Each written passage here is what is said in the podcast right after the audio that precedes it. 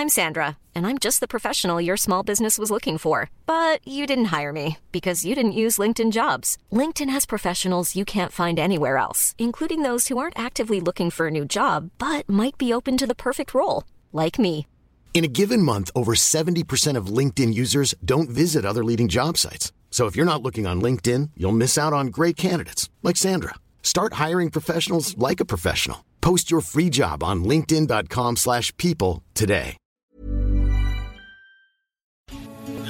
Noticias. ¿Qué tal? ¿Cómo le va? Buenas tardes. Estás a punto de escuchar Yo soy Javier Alatorre. las noticias con Javier Alatorre. La vamos a pasar muy bien. Comenzamos. Sé que me has hecho daño al final,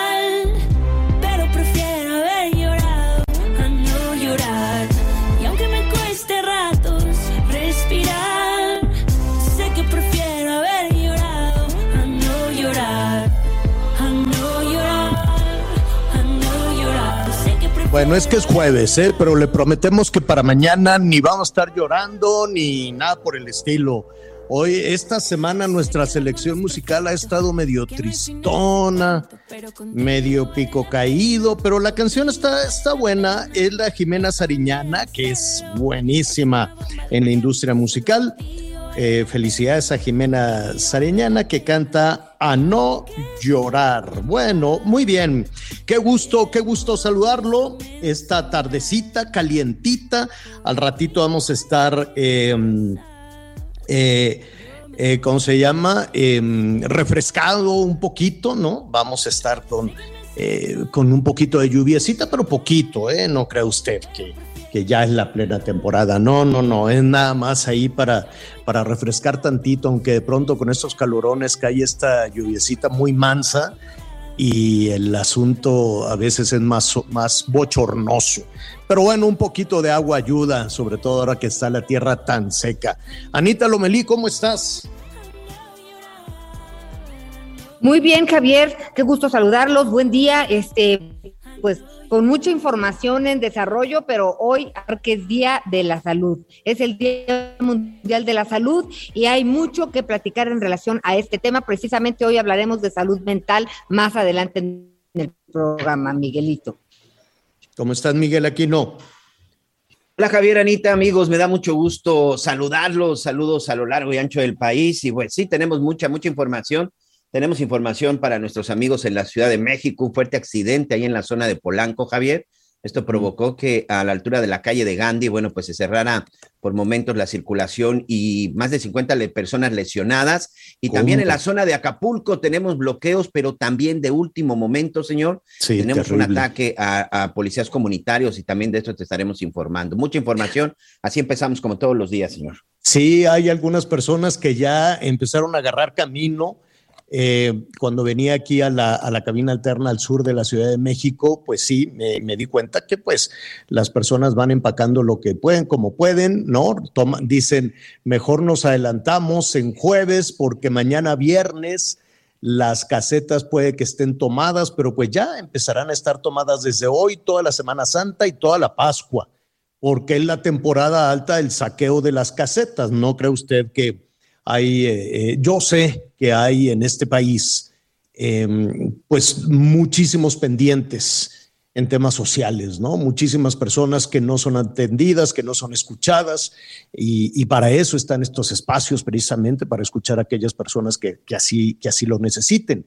Pero escudándose en esa situación, diferentes eh, grupos eh, que no tienen verdaderamente una bandera social por la que protestar, pues van y se llevan una cantidad de dinero en efectivo tremenda. No sé cómo se organizan, pero en muchas ocasiones los hemos visto que se pelean, que se agarran a palos y que dicen, no, ahora me toca llevarme el dinero a mí. Entonces, pues muchas personas comienzan a salir previendo esta situación, aunque ya algunas casetas están tomadas. Terrible lo de Guerrero, la inseguridad, no respeta la Semana Mayor, no respeta los días santos, no respeta nada el crimen organizado. ¿Qué es lo que pasó allá en Guerrero, Miguelón? Exactamente en la zona de Barra Vieja, Javier, en la zona de Barra Vieja, esta zona que también pues es muy visitada por los turistas. ¿Dónde es que Barra puedas ir Vieja, a la en zona de la Acapulco? laguna de, de- de- de Tres Palos, sí, señor. Okay. Ah, perfecto. Ahí, ahí hay una, ya desde hace un buen rato se integró eh, policías comunitarios. Incluso si tú circulas en ese lugar para tratar de llegar precisamente a la zona de la laguna, te encuentras estos retenes de la policía comunitaria. Bueno, pues el día de hoy sufrieron un ataque estos integrantes de la policía comunitaria, al parecer en uno de estos retenes. En el momento se habla de que se da un enfrentamiento con grupo del crimen organizado de manera extraoficial. Insisto, esta es información que está generando. Se habla de por lo menos 10 personas que perdieron la vida. Siete de estos serían policías comunitarios. Pero bueno, ya está llegando el operativo y en unos minutos más te daré más información. Pero es en la zona de, de de Acapulco para que nuestros amigos tengan referencia, pero en realidad ya está fuera de lo que es la zona del puerto de Acapulco. Es un poco más hacia la zona, insisto, de la Laguna de Tres Palos, hacia la zona de Barra Vieja. Oye, y este accidente eh, en la Ciudad de México es increíble, ¿no? Que todavía estas alturas del partido puedan, puedas este, tener eh, en una de las eh, vialidades más intensa, o sea, la circulación ahí en Paseo de la Reforma es lentísima, lentísima. Y tienen un carril confinado. El Metrobús tiene un carril confinado. Y son 40, si no me equivoco, 40 personas heridas, 40 personas lesionadas. Hay algunos que han tenido que ser em, trasladados a los diferentes hospitales de la zona. ¿Qué fue lo que, lo que sucedió? Así es, Javier. Esto es muy cerca del Auditorio Nacional. Es en la zona de Paseo de la Reforma, con dirección hacia el periférico, más o menos a la altura de la calle de Gandhi. Eh, un vehículo del transporte público, es decir, un autobús, porque no se trata de un microbús, un autobús del servicio público se estrelló contra una unidad del Metrobús que precisamente circulan en estos carriles confinados realmente eh, tú, ves, tú ves el impacto y pues sencillamente ya sabemos que de repente algunos choferes de, sobre todo de, de, estos autobuses, de estos microbuses, de repente cómo andan corriendo porque se estrelló en la parte trasera de la unidad del Metrobús. Son en total 40 personas lesionadas, cinco, cinco de ellas de gravedad, cinco de ellas de gravedad que ya fueron trasladadas al hospital, 25 eh, lo que se le llama policontundidos, es decir, con un golpe, con un golpe, con un golpe leve, 16 más con lesiones que no consideraron un traslado hacia el, hacia el hospital, pero sí por lo menos cinco están en este momento ya en un nosocomio. Los dos choferes fueron detenidos para tratar de averiguar qué sucedió. Fue incluso en uno de los carriles, pues por donde deberían de circular. El problema es que no sé por qué iban circulando los dos en el mismo carril o qué fue lo que le pasó al conductor del transporte público concesionado porque él fue directo a estrellarse en la parte de atrás del Metrobús. Ya ahorita la circulación comienza a normalizarse, Javier, porque por la mañana fue un caos toda esta zona de Paseo de la Reforma. Sí, terrible, terrible, la verdad. Y te digo que es una zona que de por sí en el día a día vas a 10 kilómetros por hora, si bien te va. A 10 por hora. Es un asunto terrible este diseño de, del, eh, del, tráfico, ¿no? Bueno, sobre todo ahora que se puso en verde y ya desde antes de que se pusiera el semáforo verde, que por cierto, precaución con esto, ¿eh? Con el semáforo verde, ¿no cree usted que con estos anuncios que, que hizo el gobierno de la Ciudad de México de ya no, no es necesario usar el cubreboca, ya estamos en verde? ayer hubo un meeting ahí en el Monumento a la Revolución. Eh, tenemos la, la, la, ¿cómo se llama? La representación de la Pasión de Cristo en Iztapalapa. Pero tenga cuidado, usted puede participar en lo que quiera, pasarse muy bien estos días, estos días santos, este puede acudir a la iglesia, misa, lo que usted quiera, pero con cubrebocas, sana distancia, lávese las manos, en fin, todo esto que ya aprendimos, no lo tire por la basura, aunque las autoridades digan ya, ya, ya, no, no, no se preocupe, ya no use cubrebocas, ya no se lave las manos, ya arrímese a donde quiera, pero pues el sentido, esos son los políticos, que ellos tienen su lógica, ¿no? Ellos atienden a los votos, ellos atienden a otro tipo de cosas. Usted y yo tenemos que atender a el sentido común y a cuidarnos, porque ayer hubo otro repunte, ¿eh? de nueva cuenta hay otro repunte en los contagios, así es que vámonos despacito, al rato estaremos hablando de la representación de la pasión de Cristo en Iztapalapa que eh, desde luego que en varias partes del país hay celebraciones de la Semana Santa, de la Semana de la Semana Mayor, que arrancan este fin de semana, el Domingo de Ramos, y eh, estaremos hablando del significado y de todo esto y de lo que significa Iztapalapa también, porque es una de las más importantes del mundo. La de. Iztapalapa y creo que la de Manila en Filipinas, que esa sí es muy dramática, muy, muy dramática, no tiene la gente que lastimarse. Yo creo que en, la, en ningún eh, precepto de la fe católica te dicen que te tienes que lastimar y que te tienes que arrodillar, ¿no? O sea, yo, yo siento que la fe se tiene que vivir de otra manera. Pero la representación de la pasión de Cristo, pues es, es muy popular y millones Claro. de personas que de diferentes partes del mundo acuden, ¿no? Eh, fíjate, Javier, que bueno, ya nos platicarán, habrá eh, algunos, algunos, algunos de los pasajes bíblicos serán solamente por Zoom y sí, el viernes de crucifixión será presencial. Lo que sí es que de alguna manera regresan los vendedores a las calles, que eso es muy, muy, muy importante porque pues es, es toda una cultura que se ha tejido alrededor de esta pasión, muerte y res- resurrección de Cristo durante Semana Santa en Iztapalapa. Tú lo sabes, tú lo sabes muy bien, Miguel Aquino, lo que representa. Y pues bueno, eh, pues es- estaba platicando con el Jesús, que es un estudiante, eh, pues también es músico, pero están muy concentrados y muy emocionados porque, ¿sabes qué? Dice, de entrada somos sobrevivientes de la pandemia y tiene mucha razón. Así que pues llenos de gratitud van a empezar la semana que entra pues con toda la representación y con un gran significado para el mundo católico y como decías, una de las más famosas a nivel mundial. de las más famosas y de las más vistas. Eh, yo, bueno, tuve la fortuna de cubrir muchos, muchos años esta representación, tanto desde el recorrido por los ocho barrios, que en esta ocasión serán tres barrios, que se encuentran en el centro de Iztapalapa, y posteriormente, bueno, desde la zona del. La verdad es que es impresionante. Eh, es la más famosa eh, porque es la más, la más vista, en donde acude el mayor número de personas. Desde el domingo de Ramos, porque esta celebración empieza este domingo, desde el domingo de Ramos, jueves, viernes, y últimamente que también se estaba representando el sábado, el sábado de gloria, el domingo de resurrección. Bueno, se calculaba que llegaban alrededor entre 7 y 10 millones de personas durante toda la semana precisamente a esta zona de Iztapalapa. Y es un evento que incluso para la alcaldía de Iztapalapa es muy importante para sus habitantes, es muy importante para la gente nativa, porque tiene toda una tradición que ya nos estará platicando el organizador, pero es una tradición que incluso si no eres de Izapalapa, si no eres de los barrios, no puedes participar. Es algo que está arraigado y que viene desde hace ya más de un siglo, Javier. Bueno, pues eh, eh, ahí está hecha la invitación. Al ratito vamos a platicar con algunos de los organizadores. Anita Miguel, ¿cada cuándo van a comprar el, el mandado, la comida? ¿Lo compran diario, semanal? ¿Cómo, cómo le hacen?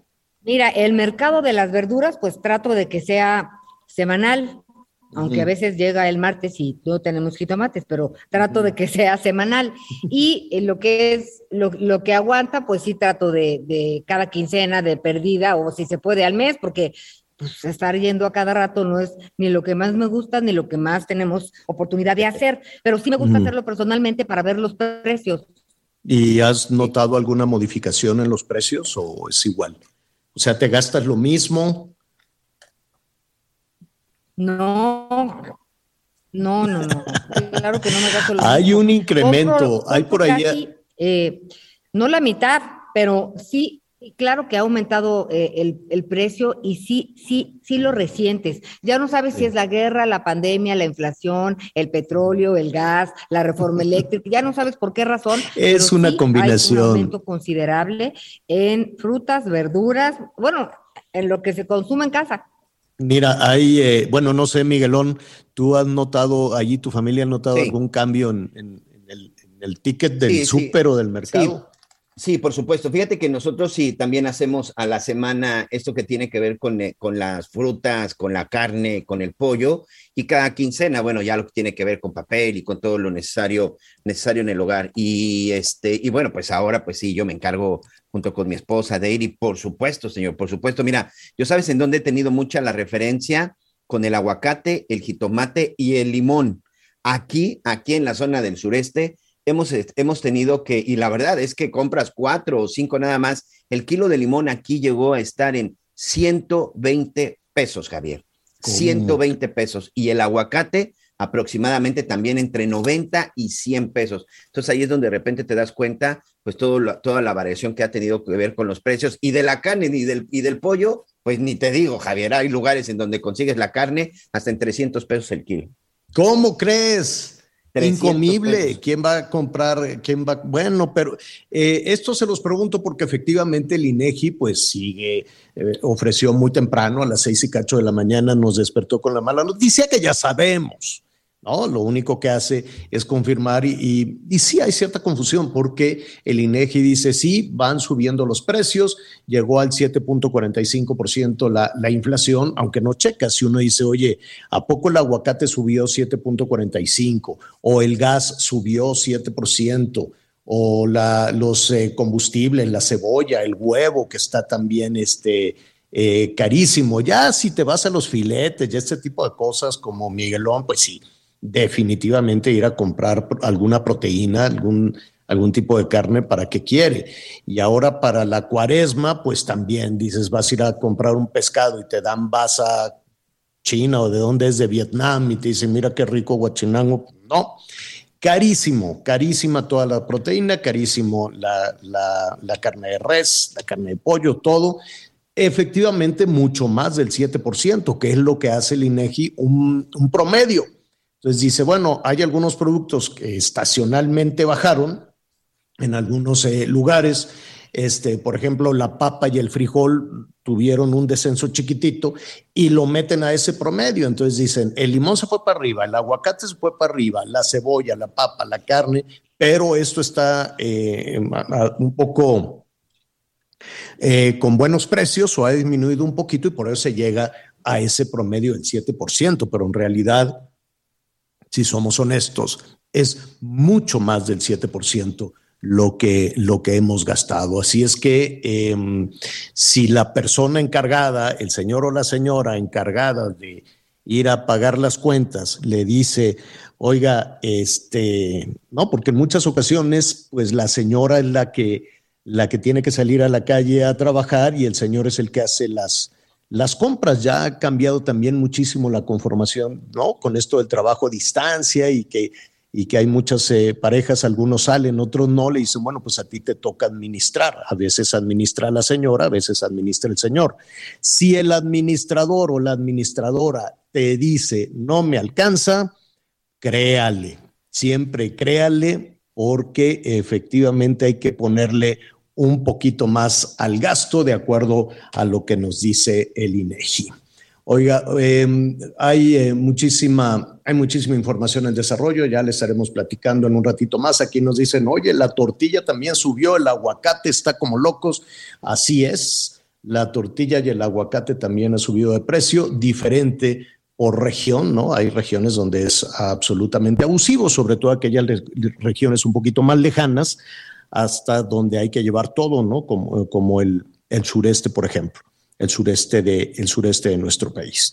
Oiga, vamos eh, en este momento con nuestra compañera Daniela García, el Heraldo Radio en Nuevo León. Saludamos a Monterrey a través del 99.7 de la FM. Estamos eh, pues todavía batallando con esta situación del agua, con una crisis del agua. Ya mandaron llamar a los industriales para que abran sus pozos para abastecer a la ciudadanía. ¿Cómo reaccionaron los industriales, Daniela? Qué gusto saludarte. Buenas tardes. ¿Qué tal, Javier? Muy buenas tardes. Pues como bien lo mencionas, hubo una reunión de parte de los empresarios industriales de Nuevo León con el presidente Andrés Manuel López Obrador recientemente esta semana y bueno, después de que se llevara a cabo esta reunión, ellos pudieron a conocer que estarán cediendo hasta 20 millones de metros cúbicos de agua al año para apoyar a la crisis que vive actualmente Nuevo León, una cifra que incluso pudiera aumentar si más empresas se suman a aportar de sus pozos. El presidente de la CAINTRA, de la Cámara Nacional de la Industria de Transformación, Rodrigo Fernández, reveló que después de esta reunión se optó por hacer este serie que llamaron temporal hasta que se resuelva la crisis, al asegurar que hay un compromiso total del sector para apoyar ante esa situación. Entre los acuerdos que se hicieron, bueno, pues el industrial recalcó que está el cierre temporal de pozos de agua, pero también dijo que van a apoyar en rehabilitar los pozos que ya no están siendo utilizados y la exploración y acondicionamiento de pozos profundos con los recursos, el equipo y el conocimiento que ellos tienen. También dijo pues se comprometen a hacer uso eficiente del agua y a utilizar aguas tratadas en los procesos que puedan hacerlo. En cuanto al agua que van a ceder la industria, me regreso, Javier, pues el presidente de la CAINTRA eh, calculó que serían al menos 20 millones de metros cúbicos al año, pero este monto pudiera ascender porque se están sumando más empresas que no estaban contempladas. De hecho, el día de ayer se sumó otra más, por lo que pues este este dato que te daba de 20 millones de metros cúbicos realmente es un poquito más elevado. Explicó que viene de diferentes eh, cosas, de, de, pozos que están en reposo en mediano plazo, eh, corto, mediano plazo, y ya también están hablando a largo plazo se habla de empresas que tengan concesiones disponibles, que están cediendo temporalmente estos pozos y otros que están ayudando a restablecer pozos que llamó desatendidos porque no tenían el equipo para hacerlo y pues estarán cediendo para que puedan sumarse el agua al sistema de agua y drenaje de Monterrey. Insistió, bueno, que ellos están comprometidos, son parte del problema y son parte de la solución, pero también dijo que se debe trabajar desde todos los frentes, la sociedad, eh, la población en general, eh, pues los invitó a reducir su consumo y a las autoridades de Nuevo León, pues también a invertir para mejorar la infraestructura y solucionar fugas.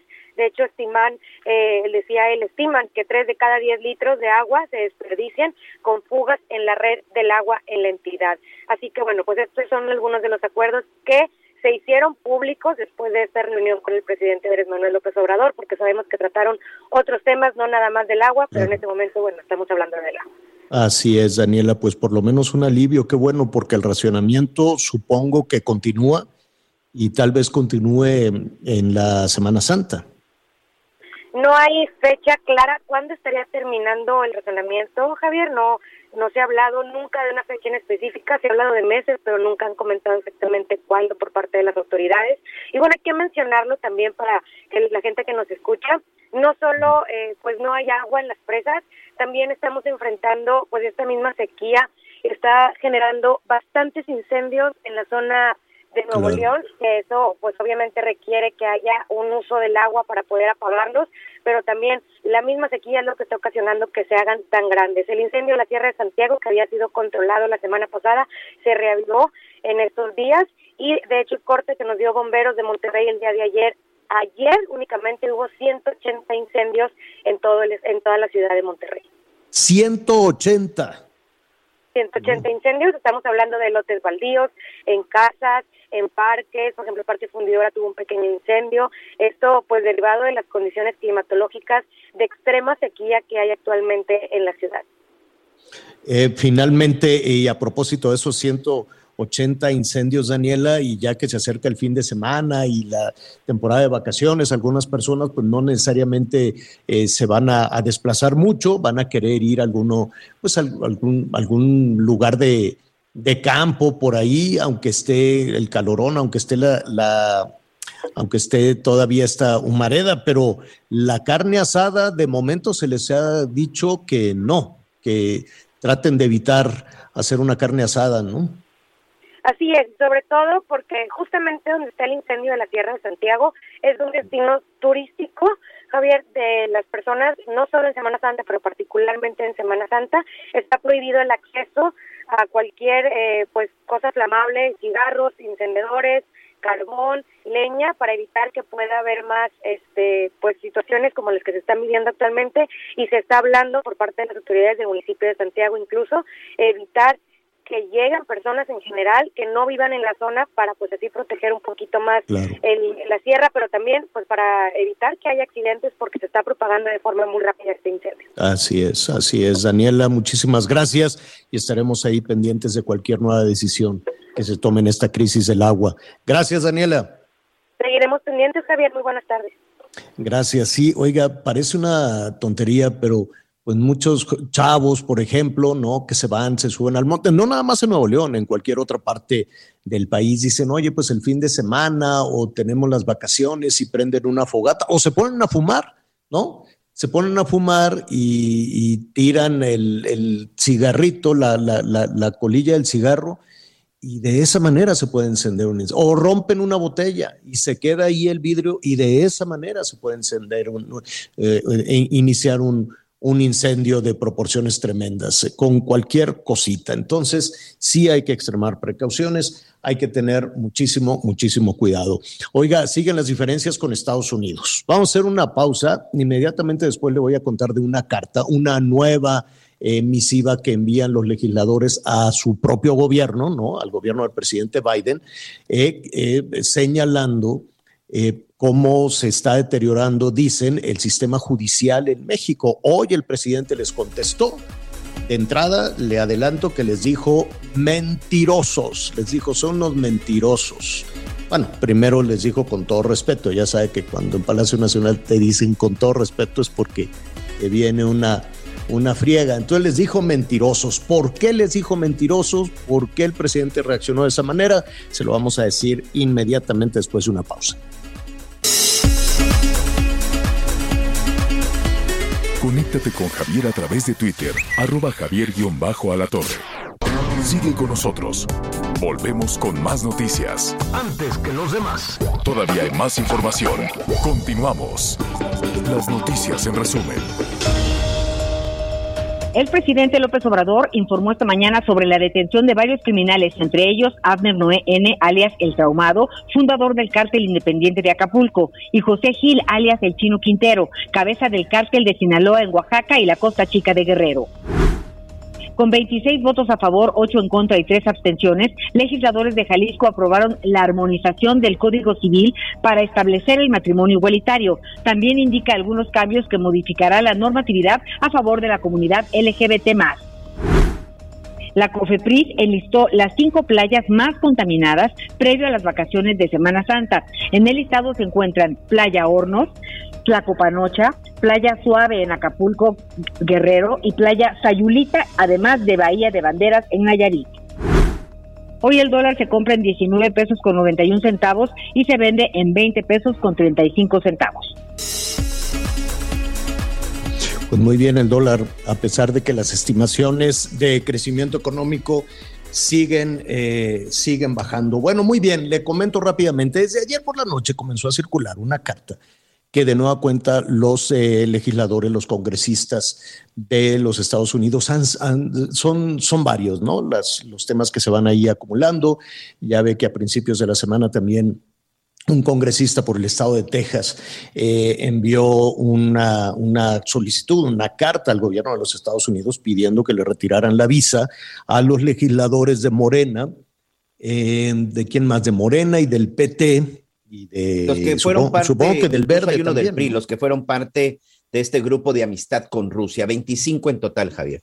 25, entonces dicen, bueno, pues eh, por, por cuestiones de seguridad nacional no era una carta que, los, que el congresista enviara al gobierno mexicano, ni a la Cancillería, ni, ni, ni ninguna observación, era un documento de carácter interno. Entonces decían, oiga, por cuestiones de seguridad nacional, si tenemos a estos legisladores mexicanos que abiertamente están del lado de los rusos, eh, como esa es la percepción, de hecho esa es la percepción que se tiene en los Estados Unidos, en las mesas de discusión, de discusión política desde que se inició este tema de la guerra, saben que estas fricciones, ¿no? Saben que no es del todo generosa, del todo plena la relación entre México y Estados Unidos, que ha sido muy espinosa, y no desde ahorita, ¿eh? desde que llegó Donald Trump a la presidencia, acuérdese traían del moco al presidente Peña, ahí se deterioró muchísimo la relación, luego se, mm, se arregló mucho, ¿no? Entre el presidente López Obrador y el presidente Trump, fue el presidente López Obrador de alguna manera a darle su respaldo, a darle su, su apoyo en este tema de reelección, no fue así y después se deterioró con la llegada de Biden. Y son varios los incidentes. El más reciente era ese de la visa. Han venido todos los enviados, tres o cuatro enviados, la vicepresidenta Kamala Harris, todos los enviados del presidente Biden a discutir muchísimos temas en Palacio Nacional y la verdad es que la relación bilateral sigue um, no lo generosa que se quisiera, ¿no? Sigue con sus, con sus trompicones. El más reciente, pues fue ayer, donde este, este legislador envió una carta al secretario de Estado, Anthony Blinken, que también el secretario de Estado ha tenido sus señalamientos hacia, hacia el gobierno mexicano, se le envió también al señor Merrick Garland, que es el, el fiscal, es la contraparte de Gertz Manero allá en los Estados Unidos y lo único que hace este legislador es retomar todos los escándalos recientes alrededor de Alejandro Gertz Manero, eh, las presiones hacia el poder eh, judicial, el tema de su cuñada, el tema de su sobrina, el tema de los académicos, ¿no? Que estos académicos que, eh, que se abrieron carpetas de investigación porque pues, no le quisieron dar el reconocimiento como un investigador, en fin, todos estos temas que han, que han surgido a últimas fechas alrededor del fiscal general de la República. Y entonces, pues en esa carta le decían al responsable, al, eh, al secretario de Estado, que es una especie de, vice, de, mano derecha del presidente Biden, no digo, ahí está Kamala Harris, desde luego, oigan, pues hay que, tener, hay que poner atención a cómo se está deteriorando la, em, la procuración de justicia en México. Y entonces, pues el, presidente les dijo, no aceptamos ningún injerencismo, me refiero al presidente López Obrador, hoy en la mañana, eh, dijo, no actuamos por consigna en contra de nadie, em, que ahí pues generó muchísima confusión porque se supone que, que, la, que la fiscalía es autónoma. Entonces, hablar en plural, decir no actuamos por consigna, parecería que la, que la fiscalía no es autónoma. Pero en fin, esas son este, algunos eh, señalamientos en, cómo verbalizó el presidente la queja. Dice, están equivocados, son mentirosos, están desinformados, refiriéndose a los legisladores norteamericanos. Esto no es cierto, no aceptamos injerencismo y no actuamos por consigna en contra de nadie, dijo el presidente en el más reciente pues, eh, capítulo y digo más reciente porque hay uno del que todavía no se sabe nada. Ayer por la tarde estuvo em, el embajador Ken Salazar, el embajador de los Estados Unidos en México, estuvo de nueva cuenta en Palacio Nacional y de ese todavía, todavía seguramente habrá después un comunicado, de ese todavía no ha trascendido mayor cosa. Bueno, en la mañana el presidente Andrés Manuel López Obrador decía que en la reunión había sido la reforma eh, energética, la reforma eléctrica y que, en, efecto, bueno, pues ahí se había mostrado alguna preocupación, pero bueno, el presidente dijo que no tenía nada que preocuparse y que le pidió que no intervinieran en asuntos internos del país. Así lo comentó el presidente López Obrador. Y otro asunto, este Javier, que ahorita en este momento se está dando de esta relación que seguramente tendrá reacciones, en la, en la sede de la Organización de las Naciones Unidas, decidieron este jueves suspender la participación de Rusia en el Consejo de Derechos Humanos, con 93 votos a favor, 24 en, en contra y 58 abstenciones. Una iniciativa de los Estados Unidos y sus aliados en la Asamblea General de la, de la ONU, pues se retiró a Rusia del Consejo de Derechos Humanos. Y México se, abstuvo en esta votación. Sí, de hecho lo había adelantado el presidente, ¿no? Había una iniciativa, sobre todo de, los aliados de Occidente, de los aliados de Estados Unidos, decían, oigan, pues vamos a, a, sancionar a la Organización de Naciones Unidas, la vamos a retirar de este consejo ahí en las Naciones Unidas y el presidente ya desde la mañana dijo, no, pues yo no voy.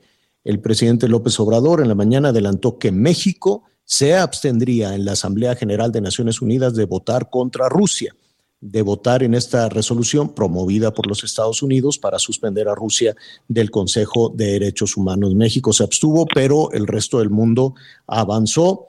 ¿Y eh, cómo quedaron los números, Miguel? Bueno, yo se los adelanto. La Organización de Naciones Unidas. Ahí estamos. Sí. 93 votos a favor, 24 en contra y 58 abstenciones. Una de estas abstenciones fue del gobierno de México. Bueno, pues así están las cosas. No es la mejor relación, lo sabemos. Ahora, es mucho más fuerte que la política, la relación entre México y Estados Unidos, pues sí. El comercio entre México y Estados Unidos, aquí lo hemos dicho en múltiples ocasiones, solo en lo que llevamos de este comentario, hay millones de dólares de intercambio comercial entre México y Estados Unidos. Las remesas son el oxígeno para nuestro país de las mexicanas y los mexicanos que están trabajando allá, al otro lado de la frontera, que no encontraron una oportunidad aquí, que encontraron una oportunidad en los Estados Unidos y que nos mandan y rompen y rompen récord y nos mandan este oxígeno para miles, eh, millones, me atrevería yo a decir, de familias o de personas en México con las, con las remesas. Y la otra cuestión es que México es el socio comercial número uno. Entonces, haciendo un lado todo esto tan espinoso de la, de la política y cada vez está creciendo más la, el, tema de Rusia, ¿no? Hay que, hay que entender una cosa, esa imagen de la Rusia comunista ya no existe. Rusia es mucho más capitalista. Rusia está, tiene el, número de, de, millonarios enorme, ha cambiado. Rusia cambió, ya no es. Eh, eh, todavía existe una versión ahí un poquito trasnochada del comunismo, del socialismo. No, no, no, eso acabó en Rusia hace muchísimo tiempo. Hay que entender cómo es ahora la relación y en ese sentido, pues darle ese contexto a las cosas. Vamos con nuestra con nuestra siguiente invitada, que es un asunto muy triste, muy doloroso, que aquí le hemos eh, dado seguimiento y que tiene que ver con la violencia extrema que desafortunadamente no hemos podido superar. Ayer lo, lo hablábamos, a veces se, se normaliza, Anita, con, con gestos, con la relación laboral, con la relación familiar, esta, este, este personaje, ¿no? Este chofer de Uber que te faltó al respeto enormemente y al parecer él decía que, por qué, ¿no? Si yo nada más le dije, oiga señora, viene usted muy hormonal, qué cosa. Entonces es, es, terrible que se normalice ese tipo de cosas y que a partir de normalizar situaciones de violencia de género, aquí no cabe el tema de, de ignorancia, eh, se pueda llegar a cosas extremas como lo que le sucedió a María Elena Ríos, que hoy estará conversando con nosotros. Anita, ¿quieres comentar algo antes de darle la bienvenida a María Elena? Claro que sí. Yo le pediría a la producción, gracias Javier, eh, que nos pusiera pues una, una, una canción que tocó recientemente María Elena con, con Maldita Vecindad en el Festival Vive Latino. El sax que van a escuchar es lo que ella, es, es, es lo que ella ama. Por favor, Betty. Roja es la luz, luz de neón, anuncia el lugar, baile cumba la paz, y adentro la noche es música y pasión.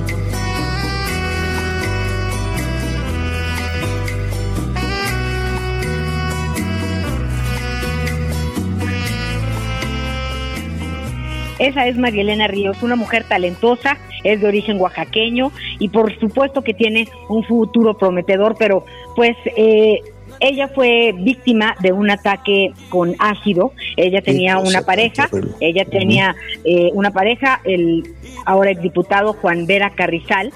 Eh, empezó a ser violenta su relación y pues la situación terminó de una manera terrible. Un día cualquiera, hace más de dos años, ella abre la puerta y la rocían de cuerpo entero con ácido. Y desde entonces, Javier, para ella y para su familia ha sido un infierno interminable. A mí me consta la lucha de María Elena por tratar de salir adelante, por tratar de levantar la cabeza. Y, y fíjate que un día que la invité, a, bueno, a una entrevista, pues yo decía, qué muchacha tan, tan reservada. Este, la verdad es que vive con miedo, vive con miedo porque, pues, pues el diputado, el exdiputado está detenido. La familia sigue cometiendo amenazas. Su familia tampoco está tranquila y pues ha enfrentado eh, muchos obstáculos. Si toca el saxofón, dicen, no, ¿de qué se queja María Elena si ya toca el saxofón? Está re bien. No, las cicatrices están en su cuerpo y en su alma. Por eso hoy le damos la bienvenida, pues porque hoy enfrenta otro obstáculo más. Gracias por estar con nosotros, María Elena. Hola, ¿qué tal María Javier? Muy buenas tardes, buenas tardes a la audiencia por este espacio. Oye, Ahora, María, ¿qué está pasando? Uh -huh. Sí. Vas, Javier. Eh, no, no, adelante, adelante.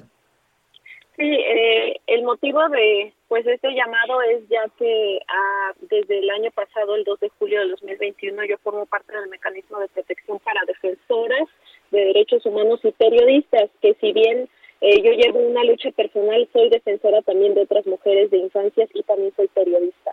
Eh, el día 29 de marzo eh, tuve una junta de gobierno en donde el mecanismo de protección eh, hice hasta lo imposible para que las medidas me las quitaras, a, me las quitaron, argumentando que yo ya no corro peligro y que solamente me agreden de manera por internet, porque ni los conceptos saben, ¿no? Es eh, eh violencia cibernética. Eh, esto a pesar de que en la reunión la fiscalía entró tarde, el mecanismo apagaba su cámara, eh, Protección Ciudadana estaba hablando por teléfono, y así cada quien disperso por su mundo sin poner un poco de atención a pesar de que empezó más de media hora tarde. Tuve que defenderme porque nadie me defendió, a nadie le interesa eh, eh, mi vida. Tuve que defenderme y se llegó al acuerdo que las medidas de protección iban a continuar. ¿De qué constan las medidas de protección? Eh, yo tengo un acompañamiento 24 horas por cuatro policías, dos por turno y dentro de ese acompañamiento también me llevan a los traslados que evidentemente a raíz del intento de feminicidio conocido que sufrí, tengo que llevar a cabo en la Ciudad de México. Además de tratamientos médicos que tengo ir, que ir cada semana, tengo reuniones con la CEAVI, CDMX, CEAF Federal, Derechos Humanos, Asesoría Legal y pronto, en los próximos días, les anticipé que yo ya voy a entrar a, a clases presenciales a la universidad. Y y llegamos al acuerdo en la, en la Junta de Gobierno que todo iba a seguir meses mientras volvíamos a tener otra Junta de Gobierno y podían ver si de verdad sigo teniendo peligro. Saben que mi agresor sigue libre, saben que al fiscal Arturo Peinder se le, le llegaron dos denuncias, una del dos denuncias, una del Estado de México y una de la Ciudad de México en donde le mandaron fotografías del quinto eh, eh, del quinto eh, feminicida que sigue libre. Y lo que hizo él es opacar y, y apagar estas denuncias. El peligro lo corro porque tengo un agresor libre.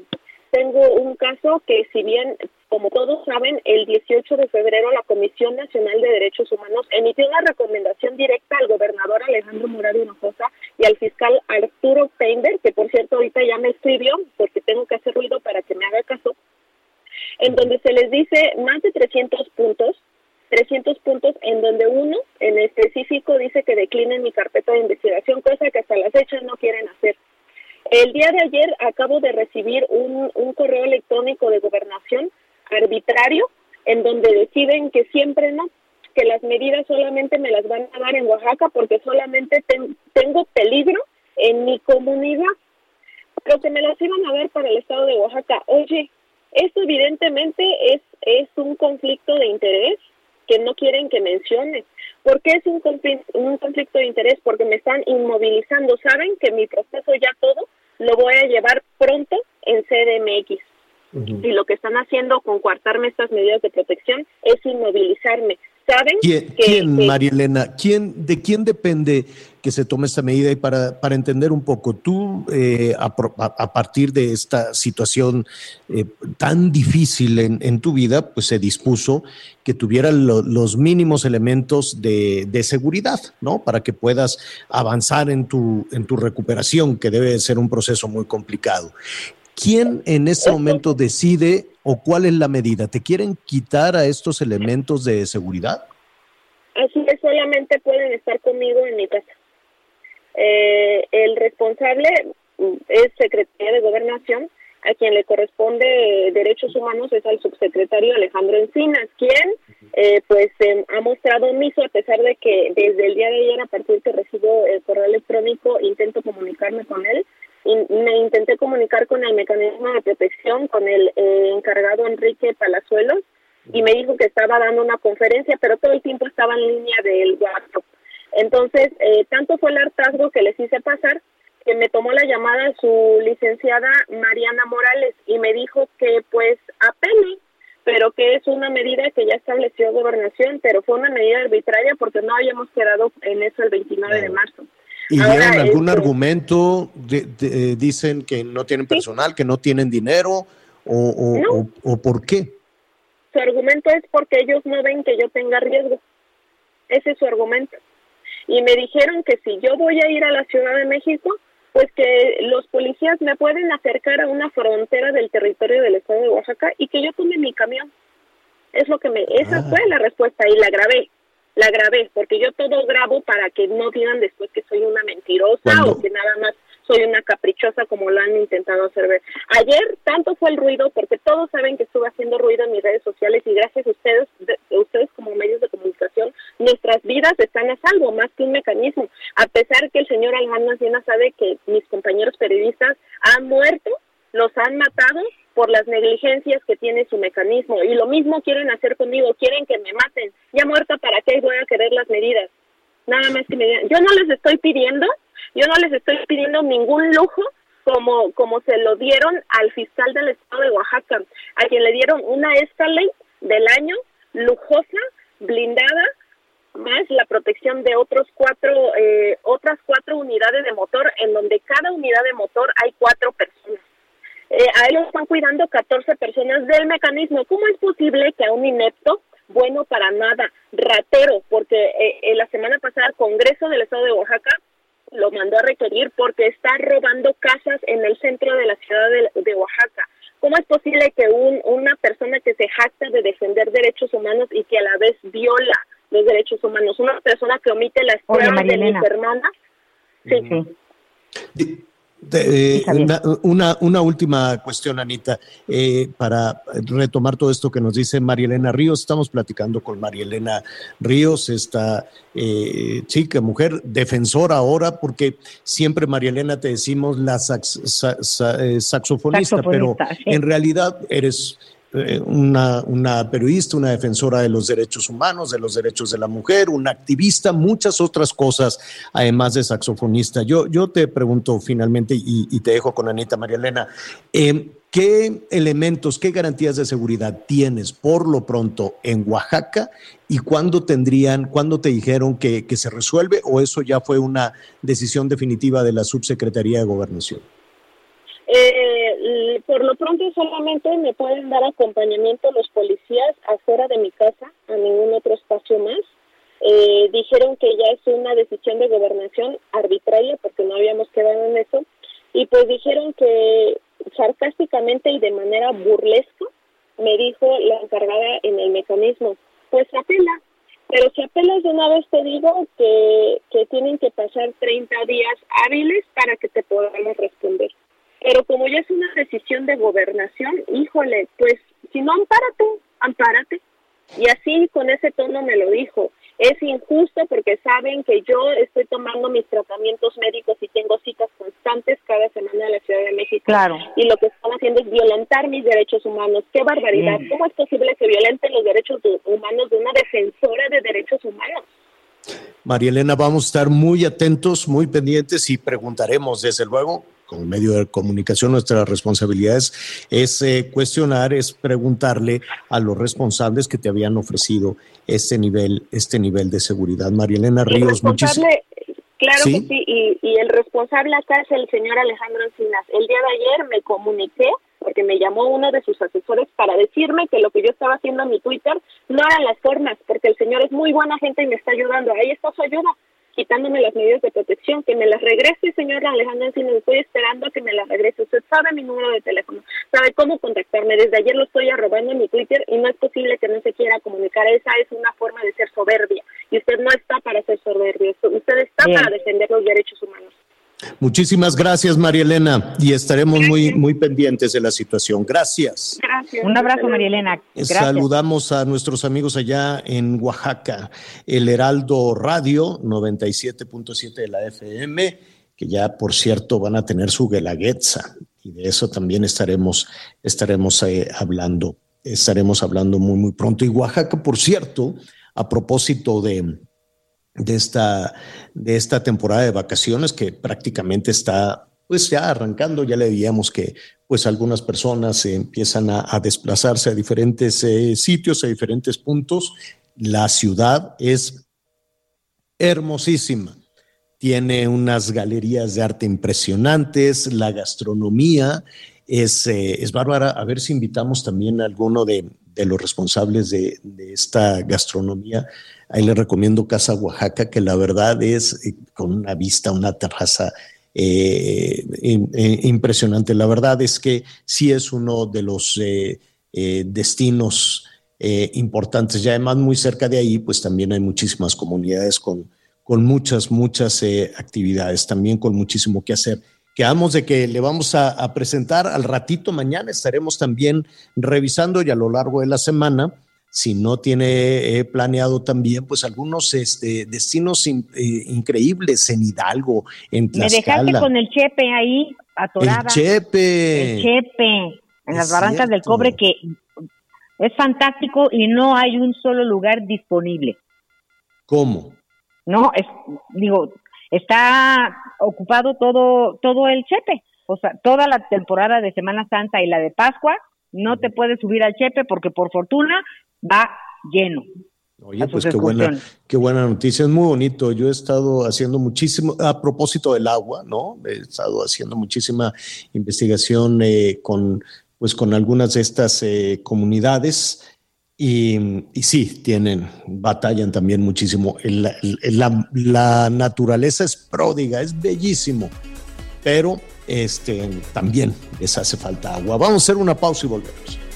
Sé que el amor no es perfecto que no hay finales de cuento, pero contigo vale la pena, contigo vale la pena. Esta manera de hacerlo es una bomba de tiempo, solo contigo vale la pena, contigo vale la pena. Y aunque suene mal, el amor no es convencer. Conéctate con Miguel Aquino a través de Twitter, arroba Miguel Aquino. Millions of people have lost weight with personalized plans from Noom, like Evan, who can't stand salads and still lost 50 pounds. Salads, generally, for most people, are the easy button, right? For me, that wasn't an option. I never really was a salad guy. That's just not who I am. But Noom worked for me. Get your personalized plan today at Noom.com. Real Noom user compensated to provide their story. In four weeks, the typical Noom user can expect to lose one to two pounds per week. Individual results may vary. Toda la información antes que los demás. Ya volvemos. Todavía hay más información. Continuamos. La inflación se aceleró en un 7.45% a tasa anual en marzo, lo que representa el incremento más elevado desde enero de 2001. Esto fue resultado del incremento de precios de productos agropecuarios como la cebolla y el aguacate. Un recorrido informativo por el país. Familiares y amigos de Clara Noemí, una joven de 15 años que fue asesinada, protestaron y marcharon en el municipio de de Madero, al norte del estado de Veracruz. Las personas exigieron que Artemio, señalado como el presunto responsable del feminicidio, no sea liberado y las autoridades judiciales lo sentencien para que el crimen no quede impune. La adolescente había sido reportada como desaparecida en la comunidad de Limón desde el pasado 29 de marzo, cuando había salido de su casa con dirección a su escuela. Sin embargo, tras una intensa búsqueda, el sábado 2 de abril fue localizada a la orilla de un río con huellas de violación sexual. Durante la manifestación, el señor Paulino Hernández exigió que sea aplicado todo el peso de la ley contra el agresor de su hija. En la movilización también participaron los compañeros de clase y amigos de la joven, quienes exigieron que cese la violencia en el Estado. Informó desde Veracruz, Juan David Castilla.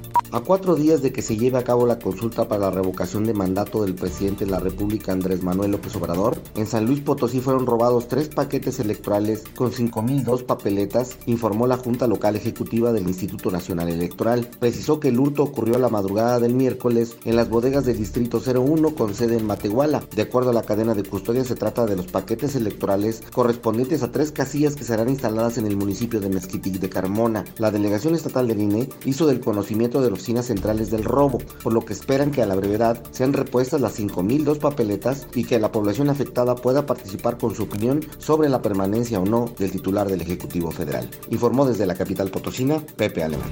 Con 30 votos a favor de todas las bancadas, el Congreso de Nuevo León aprobó declarar las corridas de toros, peleas de gallos y otras actividades similares como patrimonio inalienable del Estado. De esta manera, este tipo de espectáculos ahora no podrán ser prohibidos, sancionados o castigados.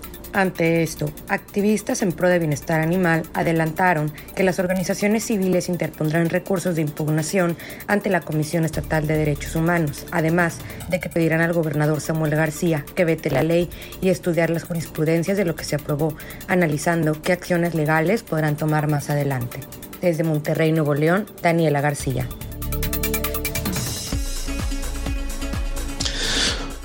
Bueno, bueno, muy bien. Gracias a nuestros compañeros corresponsales. Oiga, eh, uh, tenemos este, este año movidito, movidito con este conflicto con las autoridades electorales, este llamado incluso ayer también, la jefa de gobierno de la Ciudad de México pues le tundió al, INE, la dirigencia de Morena también, todos los días. Eh, en, eh, en Palacio Nacional, pero es el árbitro que hay, es el árbitro que hay, por lo menos para las elecciones que vamos a tener en seis estados del país. Poco a poco estaremos viendo los movimientos. Hay algunos estados donde pues la distancia entre un partido y el otro, eh, básicamente entre Morena y la alianza que la alianza entre el PAN, el PRI y el PRD puede ser significativa.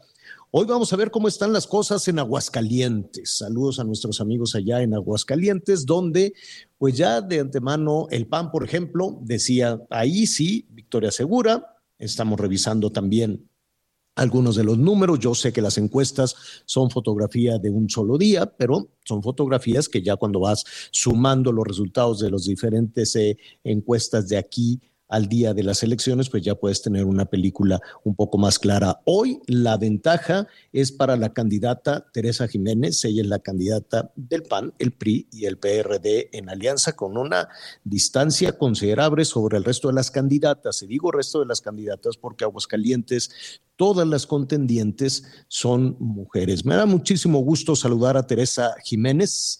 Ella es la candidata de la coalición Va por Aguascalientes. Teresa, qué gusto saludarte. Muy buenas tardes. Hola Javier, muy buenas tardes. Te saludo de aquí, de la tierra de la gente buena y muy contenta por estas campañas que iniciamos el domingo 3 de abril y pues muy contenta por la respuesta de la ciudadanía. Eh, parecería desde, desde antes del arranque eh, de las campañas y de aquí a que la veda lo permita, aunque bueno, pues ahora todo este tema de la veda y todas las restricciones electorales ha caído en un, en un foso de confusión, ¿no? Porque parecería que no, que no se le, que no se atiende. En el caso de Aguascalientes, ¿Qué opinión tienen todas las contendientes respecto al árbitro electoral? ¿Se respetan? ¿Se respetan las decisiones? Es, es la autoridad electoral que tenemos en México lo suficiente para llevar ese proceso electoral en, en paz? Bueno, yo creo que eh, pues las instituciones deben de ser fortalecidas, debemos de creer en las instituciones que el día de hoy pues son los que nos están guiando para llevar una democracia aquí en Aguascalientes y en México y pues hasta el día de hoy pues yo he visto que se han pues manifestado adecuadamente aquí en Aguascalientes y pues confío en que esas instituciones el día de hoy pues solamente lo que hagan es piso parejo para todos para todas y que podamos nosotros llevar una contienda en paz, una contienda de propuesta, una una contienda de ideas como lo hemos llevado en el Partido Acción Nacional y esta coalición con el PRI-PRD. Oye, eh, Teresa, de alguna manera las, eh, las, propuestas, ¿no? las voces de los diferentes eh, candidatas o candidatos tienen algún punto de encuentro, en, en, algún, en algún punto se parece cuando se trata de llevar bienestar, sobre todo cuando se trata de llevar seguridad cuando se trata de llevar certeza a los productores del campo, ¿no? Tantos problemas que, que, que, se, tienen que, que se tienen que resolver y en ocasiones se parecen las propuestas, no siempre. ¿En dónde estaría la diferencia que hoy te da esa ventaja sobre el resto de las contendientes?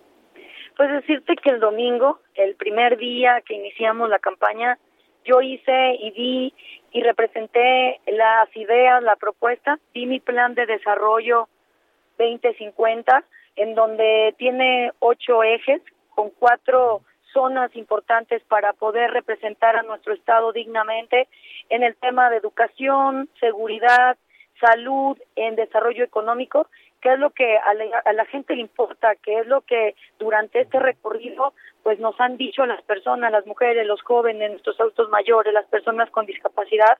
Y bueno, pues llevo casi un año ya haciendo mi plan de desarrollo Inicié con este plan en donde hubo más de tres mil personas de los sectores productivos de nuestro estado y después pues tuve una reunión con maestros que representan la fuerza aquí de la educación en Aguascalientes y que queremos llevar a Aguascalientes al primer lugar en el sistema educativo.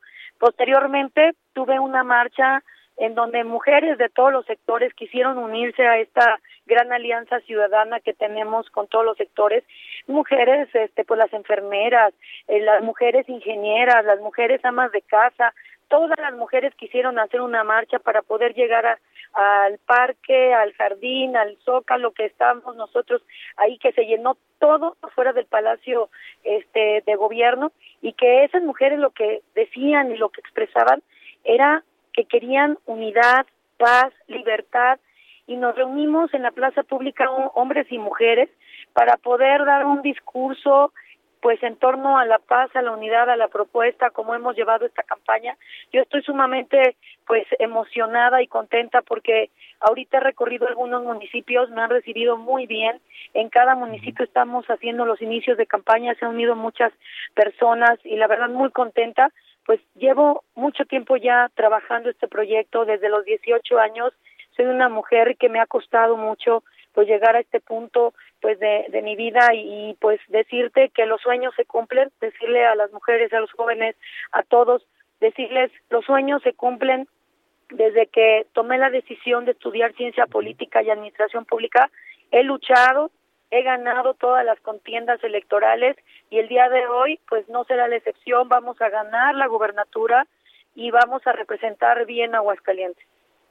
Eh, Teresa, eh, tienes en, las primeras, en los primeros sondeos, en las primeras encuestas de aquí al día de las elecciones una ventaja considerable. Yo sé que las encuestas pueden irse modificando, ¿no? Vienen eh, momentos importantes en las declaraciones, en fin, en todo lo que pueda suceder en los procesos electorales, pero tienes una ventaja cómoda de acuerdo a algunas encuestas, ¿no? Te dan casi el 55% y la competencia más cercana pues no llega ni a la mitad, 24% para la candidata de Morena. ¿Eso te da eh, certeza, te tranquiliza, hace que las cosas, es decir, bajarías con esa ventaja eh, eh, el, el ritmo de trabajo de una campaña?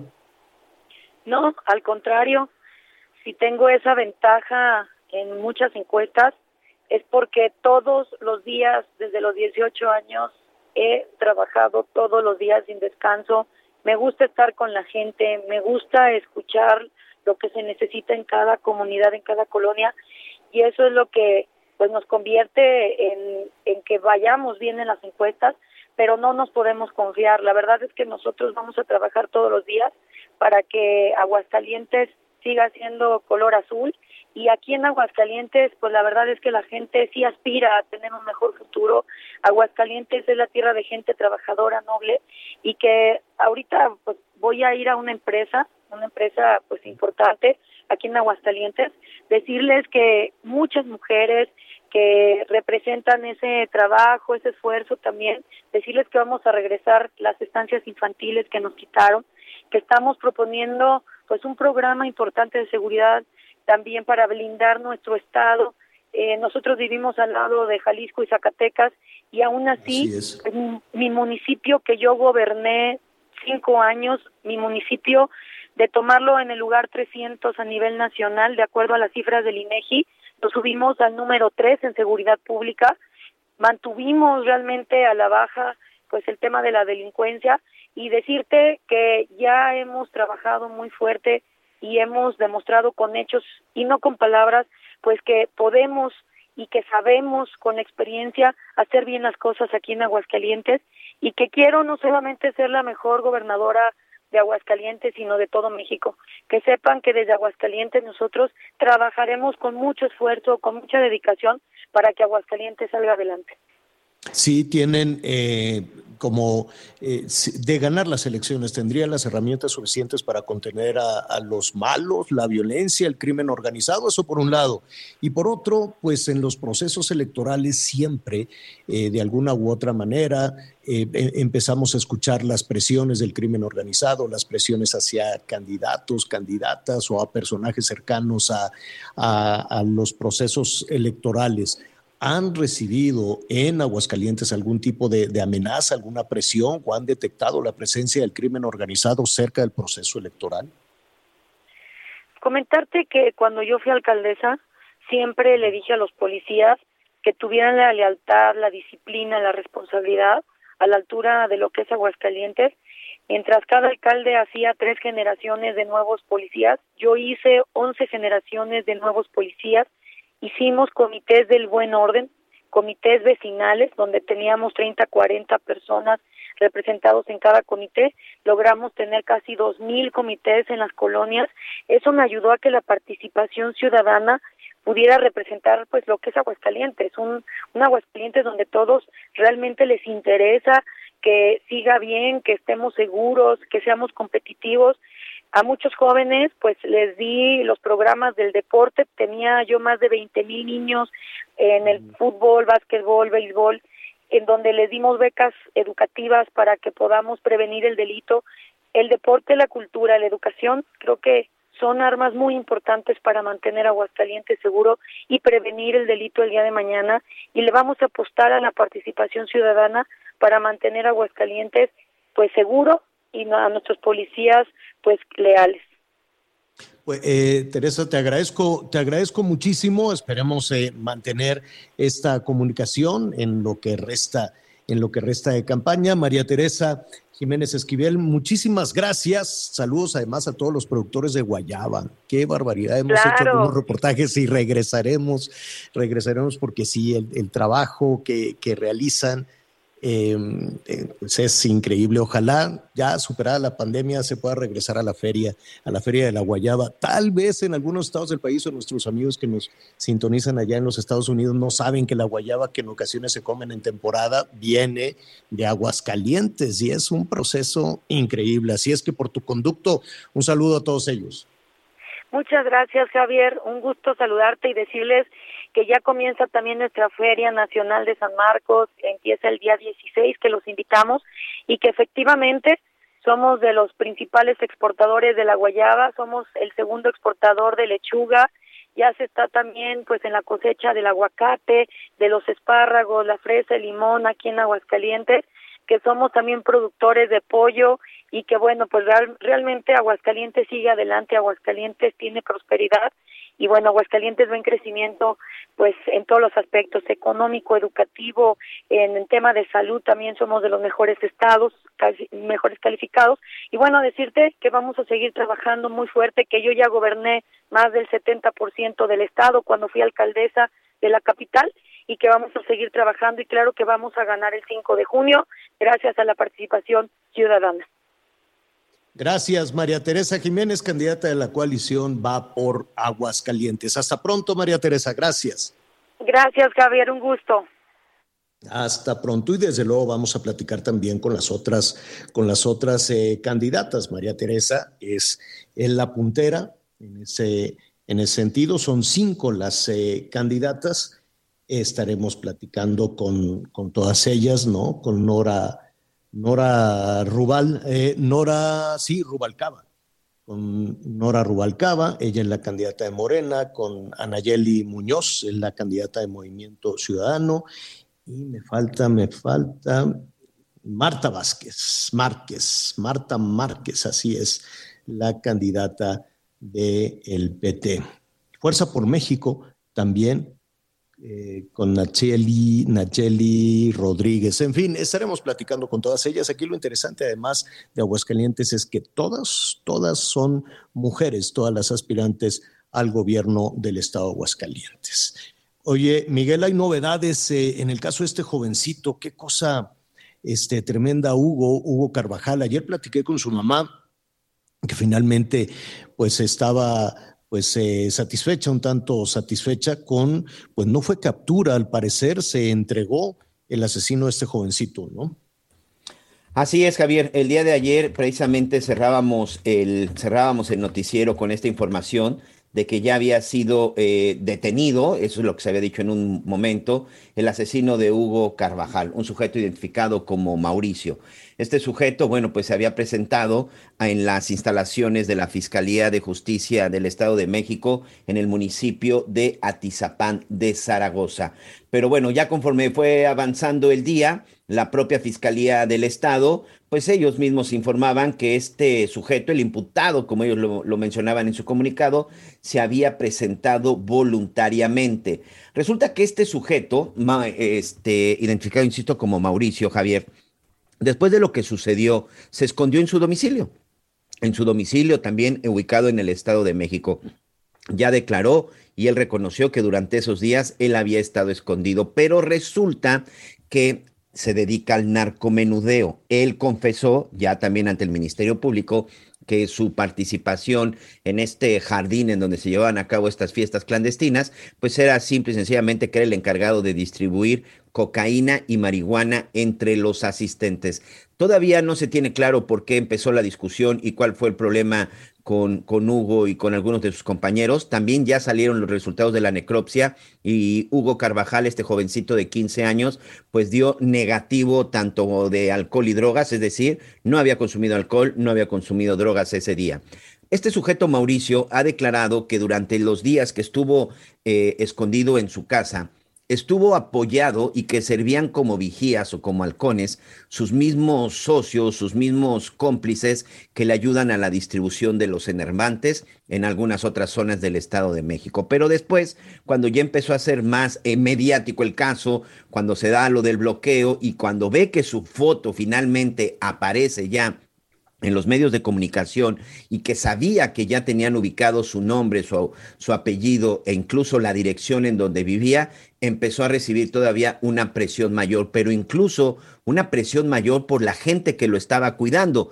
Aquí, bueno, platicando también con un elemento de la Policía de Investigación del Estado de México, dicen, este sujeto no aguantó la presión de sus cómplices, de los propios sujetos que se dedican a vender la droga, de los propios, eh, hay un grupo que, que, que, está muy identificado como uno de los principales distribuidores y que era precisamente para el que trabajaba este personaje, y casi casi le dijeron, entrégate para que aquí no nos calientes la plaza, como lo dicen en el argot, y sobre todo, bueno, para que la cosa no vaya a escalar a mayores, porque si hacen un cateo, pues más de uno iba aparentemente a salir perdiendo. Pero evidentemente, pues con esa información vamos a ver qué hacen las autoridades. Entonces, ante esta presión de sus propios cómplices, de acuerdo con lo que me comenta la gente de la Policía de Investigación, es que este sujeto decidió entregarse y confesar lo que había sucedido, confesar a qué se dedicaba y por lo pronto pues ya se encuentra en el penal de Barrientos en el Estado de México, detenido por homicidio y también por narcotráfico, por venta al, al, al menudeo, señor.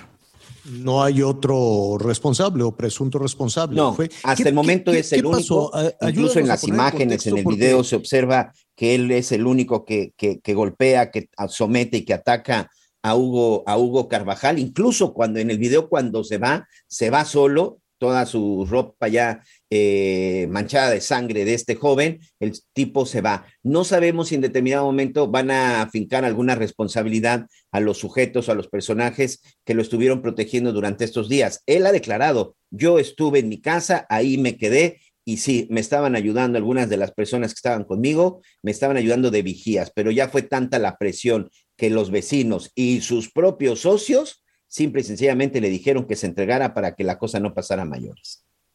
Oye, eh, Miguel, hemos escuchado muchísimas este, versiones y, y, evidentemente hay que ir armando toda esta situación. Lo lamentable es pues, el fallecimiento de este jovencito. ¿No? Eh, de acuerdo a la información de la, de la autoridad, como nos decía también ayer su mamá, pues no tenían que limpiar el nombre en absoluto. Es un niño, tiene 15 años. 15 años. Tiene sí, 15 sí. años y, y, como decía su mamá, no, yo no tengo que limpiar el nombre de, de, de, mi hijo por, por nada, por el tema, porque siempre no faltará algún nivel de autoridad que diga, no, pues es que si las drogas, que si el alcohol. Eh, no dudo, no dudo que hay eh, fiestas o que hay lugares, que hay restaurantes, hay cantinas, ¿no? Que le dan de, de, beber a los menores de edad. Ahí pues una responsabilidad compartida también, los padres de familia, eh, los mismos negocios, ¿no? Los mismos negocios deben de saber que, que es un delito ofrecer este, bebidas alcohólicas a, a niños, que si había alguien de 15 años, pudo haber en esa fiesta alguien de menos de menos de 15 años. ¿Por qué le dicen eh, clandestina? Era una fiesta. Ok. Era una fiesta, Javier. El asunto es que cobraban, cobraban en esta ocasión, eh, el monto era de 100 pesos, pero también la información que ha estado surgiendo es que dependiendo el tipo de evento, dependiendo el tipo de música o al DJ incluso que contrataban, se podía ir incrementando. ¿Por qué se le dice clandestina? Punto número uno, porque no era, no era un lugar que estuviera debidamente adecuado para hacer una fiesta, sobre todo con el tema de entradas y puertas de, emergencia. Era un lugar que simple, sencillamente era un, una casona en medio de un, en medio de un gran jardín incluso así se le conocía a este, este lugar, el Jardín Imperio, única y tenía una barda de, de malla ciclónica y sobre todo, Javier, clandestina, porque no tenían permiso para vender bebidas alcohólicas y mucho menos para que éstas fueran distribuidas entre los menores de edad. Estas fiestas clandestinas normalmente se dan en esos lugares porque precisamente la mayoría de los asistentes son menores de edad. Como ellos no pueden ingresar a un bar, como ellos no pueden ingresar a un antro, como ellos no pueden ingresar a estos centros nocturnos, por eso es que hacen estas fiestas clandestinas, porque ahí se les distribuye el alcohol de manera ilegal les cobran por un cover o les cobran una entrada y posteriormente consumen bebidas embriagantes. Por eso es que se les da el término de clandestino, porque ni es el lugar adecuado, no tiene los permisos para distribución de alcohol y mucho menos tiene los permisos para poder ingresar con menores de edad. Es esta, es esta clandestinidad que es un problema que, déjeme decirte, que existe en cualquier parte del país. ¿eh? En cualquier parte de la República se empezaron a dar este tipo de eventos desde hace mucho tiempo y sí, se intensificaron a partir de la pandemia, porque como todos los lugares estaban cerrados, todos los lugares de fiesta estaban cerrados, pues simple y sencillamente empezaron con estas fiestas clandestinas. Es por esto, es por esto que se le conoce a esta clandestinidad, Javier. Bueno, eh, debe de haber más responsabilidad entonces, ¿no? Yo no sé si por supuesto, le dijeron, oye, entrégate para que no le rasquen, pero de eso vamos a hablar inmediatamente después de una pausa. El aquí hay que pasar. Lo mejor se hace esperar. Sé que me has hecho daño al final,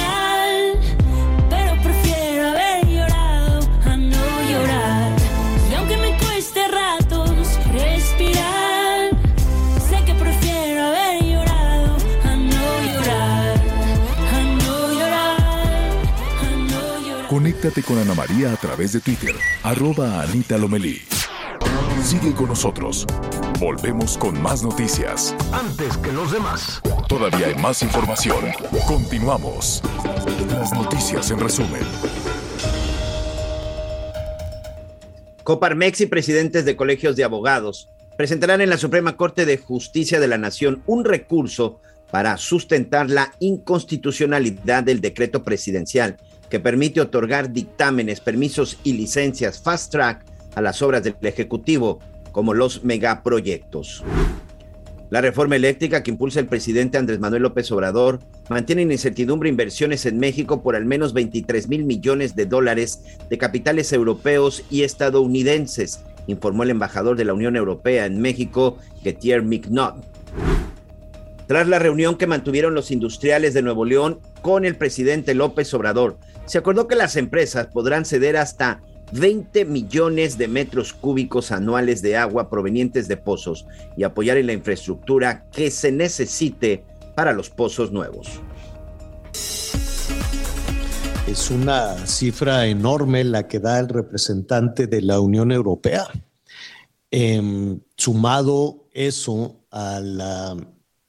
y sabes que falta Canadá eh, en esa suma. A lo mejor el representante de la Unión Europea. Otros no 10 lo- mil, decían los canadienses, ¿no? Exacto. Entonces, 30, los 10 mil 30 de Estados Unidos de la representante comercial.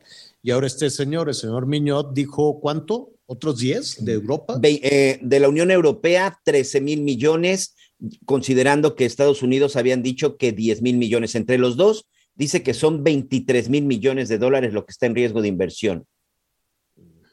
Pues no está, no, no, no, no es, no es una ecuación sencilla cerrarle la puerta a 23 mil millones de dólares de inversión o si la inversión ya está hecha, que esa es otra de las cosas que, que puede generar confusión, Miguel, si la inversión ya está hecha en plantas, en plantas de energía limpia, en plantas de energía eólica o en plantas de energía solar, en lo que tú quieras, ¿no? Hay, hay eh, cuando se abrió la posibilidad de inversiones para modernizar la, la industria, este, pues llegó capital de diferentes partes que hoy están nerviosos porque dicen, oye, yo me vas a cerrar la, la planta que hice en, en, México, me vas a indemnizar este, cómo se llevan una inversión que ya hicieron y que no necesariamente han recuperado. Eso esa es la versión de los Estados Unidos y de Europa. La versión del gobierno mexicano es que son contratos leoninos, que son, que son abusivos, que son empresarios extranjeros que han eh, llegado a abusar de las modificaciones legales a la generación de energía y que lo que hay que hacer es fortalecer a la Comisión Federal de Electricidad y dejar en segundo plano a la generación privada de energía en síntesis. Más o menos esa es la ley de la industria eléctrica que hoy está en el ojo del huracán. Por cierto, la Suprema Corte eh, empezó el martes y de pronto dijeron, no, ya párenle, párenle, vamos a reanudar el jueves. Y hoy la Suprema Corte pues reanudó la discusión precisamente de la constitucionalidad de la ley de la industria eléctrica, Miguel.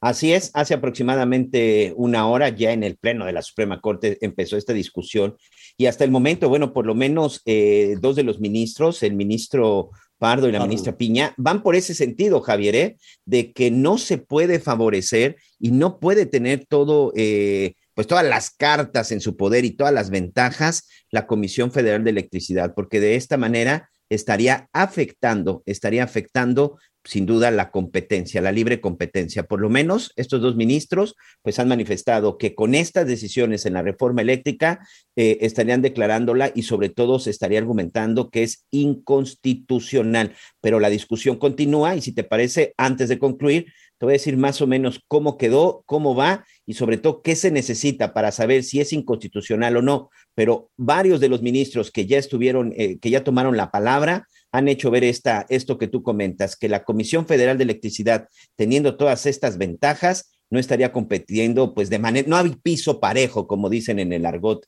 los empresarios, señor. Mm, bueno, pues eh, está en desarrollo, es una situación que, está sucediendo en este momento en lo que nos resta de, de programa.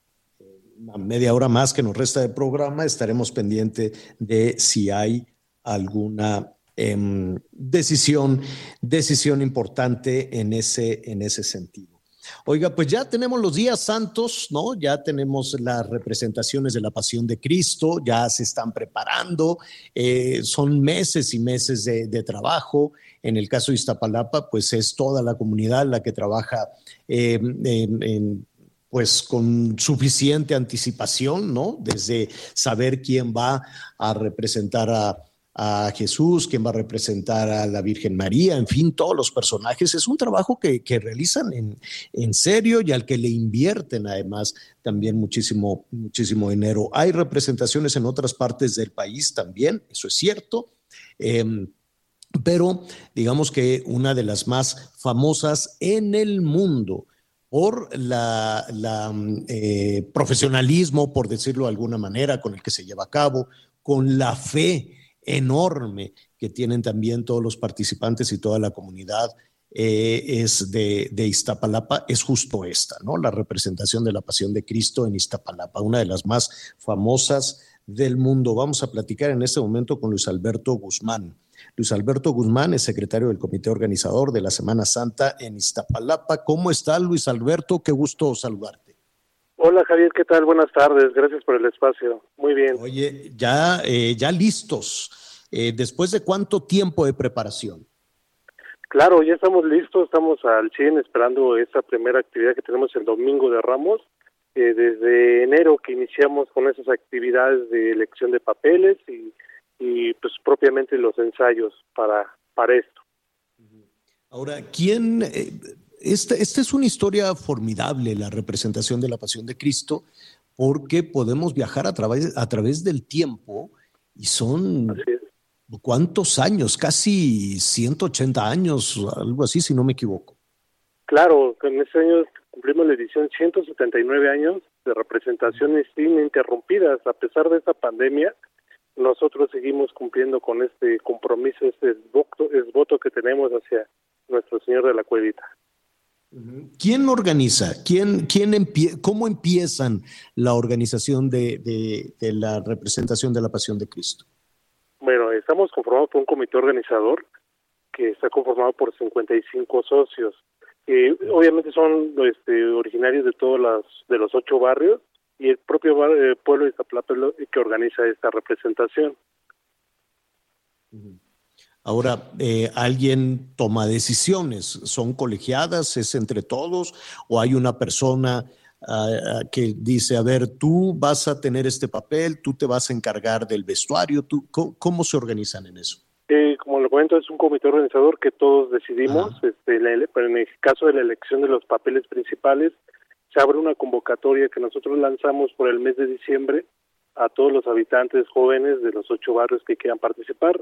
Eh, posteriormente, en enero, la primera semana, hacemos nuestra primera elección del cuadro de señoritas, que obviamente todos los asociados votamos, damos un voto a la persona que indique, bueno, que nosotros indiquemos Pero, podría pero por ejemplo, perdón que, perdón que, Sí, no, no. que te interrumpa, Luis Alberto. Eh, si un muchacho, un joven, quiere participar, ¿qué características? ¿Cuál es el perfil de quien levante la mano para participar? Ok, mira, la convocatoria es, este, deben de ser originarios de los ocho barrios, eh, tener una estatura, por ejemplo, en el caso del papel principal, una estatura mínima de 1,75, gozar de buena con- condición física, sin compromisos, sin tatuajes ni perforaciones, son parte de los requisitos que nosotros implementamos para esta elección. Ok, Y, em, y después, eh, por ejemplo, este año, ¿cuántos jóvenes levantaron la mano? ¿Cuántos dijeron, oye, pues Eh, yo quiero? Fue un alrededor de 10 personas, 10 jóvenes que, que se apuntaron. En el transcurso de una semana antes de la elección se realizaron unas pruebas físicas para ver cómo andaban eh, físicamente en condición. condición, claro. Claro, para, pues, bien sabe que, bueno, el papel principal pues lleva un cargo, bueno, carga sobre sus espaldas un madero de aproximada de 90 a 100 kilos por un recorrido que, que hoy será de 3 kilómetros para culminar en el cerro. Es principalmente que checamos condición física, el aspecto de, de, o sea, que de su, o sea, que tenga la altura, eh, pues, Y que sea, y que sea conocido, quiero suponer, conocidos por su conducta en la comunidad. Así es, claro, igual como todos ahí se conocen por, por apellidos y por barrios, pues muchos ya sabemos o ubicamos a la gente, ¿no? Ya saben Pero quién sí es principalmente, así es. Y después viene una votación, ellos se promueven, vaya, no sé si es lo correcto, pero hacen campaña, los, los entrevistan. ¿Qué, qué, qué sucede? ¿Cómo deciden Mira, quién? Ok, por esa parte, eh, en esa semana, en esa semana que tenemos como tanto de preparación física como visitas a sus casas para ver si son realmente de ahí, este, eh, posiblemente que tenemos esos datos, ellos llegan al, al siguiente domingo, se hace una elección, primero dependiendo cuánto número de participantes sean, hacemos filtros y pues preguntas que nosotros hacemos internamente a ellos, el por qué quieren participar, eh, cuál es su disponibilidad de horarios, este, eh, la solvencia económica, porque pues cada quien solventa sus propios gastos. Esa es parte como el proceso que nosotros llevamos hasta que llegamos a una votación final donde eh, la persona electa pues es el eh, que convenció más Claro. a todos los compañeros. Ahora, es una representación enorme, son muchas las personas que participan. Alguien Claro. tiene la coordinación, alguien los dirige, les dirige la actuación, les ha- hacen un guion o, o- o qué, qué tanto hay de improvisación en eso. Claro, mire, como nosotros somos una organización, este, nosotros mismos nos organizamos de, de tanto de ensayos, de la preparación física, eh, en el caso de la preparación eh, espiritual, pues ahí entran las, este, sí, las autoridades eclesiásticas que nos dan ese apoyo, pero prácticamente el comité organizador es el que absorbe todo eso. Nosotros tenemos nuestro propio nuestro propio guion, nuestros pro- propios parlamentos Claro. y, y sobre eso pues nosotros nos vamos organizando para que una tal persona se encarga de, de llevar los ensayos. Digo, como tal nosotros no somos autores profesionales. Claro. Sí, no, yo lo sé, pero lo hacen, lo hacen increíblemente, lo hacen muy bien. ¿Quién paga el Gracias. vestuario? ¿Quién hace, quién, quién se encarga de, de, de coordinar? Ahora vas tú, ahora entras tú, eh, y, y- y sobre todo hay muchísimo dinero ahí también invertido. Claro, como te comentaba, cada personaje solventa sus propios gastos. Como tal, los vestuarios son hechos por mismos este, habitantes de los ocho barrios que, que Qué son bien. costureros y tienen y ya saben que, que cómo van o los atuendos cómo son. Sí, esa parte. Oye, ¿quién puede, en esta ocasión, estamos en semáforo verde, pero pues ayer aumentaron otra vez los contagios, entonces no, no hay que bajar la guardia. ¿qué sugieres tú a todas las personas que, que, pues, que después de dos años ya quieren participar en la representación de la pasión de Cristo?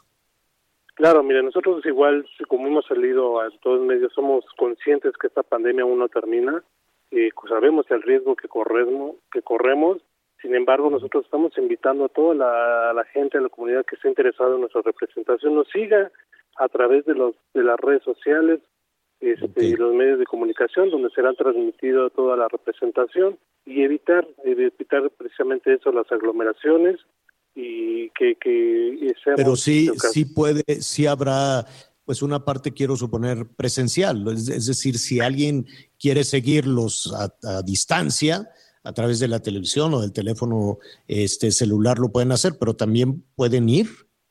Claro, solamente el día que nosotros estamos aperturando es el Viernes Santo, que es el tradicional Via Crucis, que el cual partimos de la explanada de Iztapalapa hacia culminar el Cerro de la Estrella, donde nosotros acostumbramos a, hacer la crucifixión. Eh, estará habilitados para el público, pero o con su responsabilidad y obedeciendo las este, las medidas de sanidad, ¿no? El uso obligatorio de cubrebocas, eh, evitar este, tener la más bien la sana distancia y pues el, lavado de manos, ¿no? El puesto de gel. Claro.